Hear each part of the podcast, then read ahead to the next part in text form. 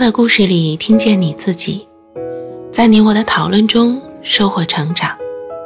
嗨，你好，我是陈芷妍。今天我想和你聊的主题是适应。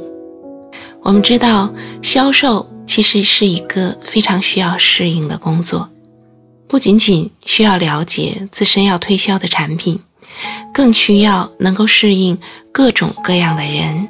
各种各样的你所要推销的对象，有可能有时候通过电话去推销，但有时候也可能是饭局，有时候可能要出差，既要有能够认真严肃的介绍产品的那样的状态，又要有能够在工作之外去维系人脉的。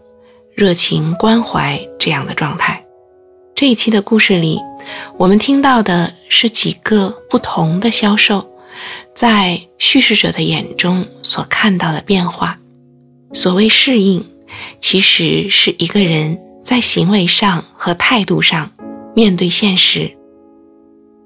当我们面对现实的时候，态度上意味着我们能够看到现实的环境是怎样的。对我们提出了怎样的要求，而不是掩耳盗铃，或者夸大现实中的困难，或者忽视现实中的困难。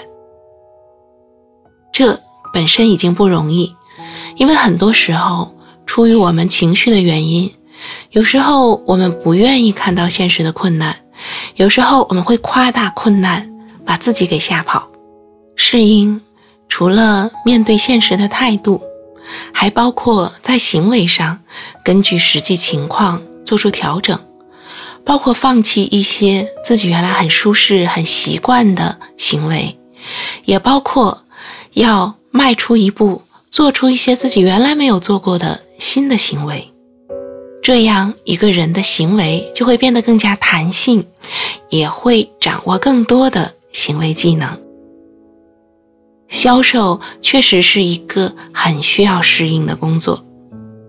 心理学研究发现，像销售这样的工作，在态度上也是非常需要乐观的。因为面对挫败、面对压力，甚至一些无理的指责，我们人常常会对应这些来反省自己的能力，常常会降低自我价值感。也就是说，当别人批评我们的时候，我们容易觉得自己真的有错。但是，如果要做一个销售或者做一个客服，常常会面对林子大了什么鸟都有的情况，有时候确实会遭遇一些无理的压力。不要把这种压力看作是针对自己的，至少不要认为自己。真的有那么多的过错，乃至遭受到别人的指责，这种心态是很重要的。而这种心态对我们很多时候适应生活中间的重大挫折都是有帮助的。故事中比较成功的当销售的女孩，其实是比较能够分清事和人之间的区别，能够就事论事的。当她。去好脸相迎，去采用比较让人舒服的方式说话的时候，其实他并不觉得自己低人一等，只是知道这是工作需要的技能。为了能够顺畅的推动工作，他需要这样做。所以，对工作能够有一种分离于自我价值的态度，认识到。工作所需，我在工作中间所发挥的技能，并不等于我整个人的全部。别人怎么评价、批评，甚至鄙视我，也并不代表我真正的价值。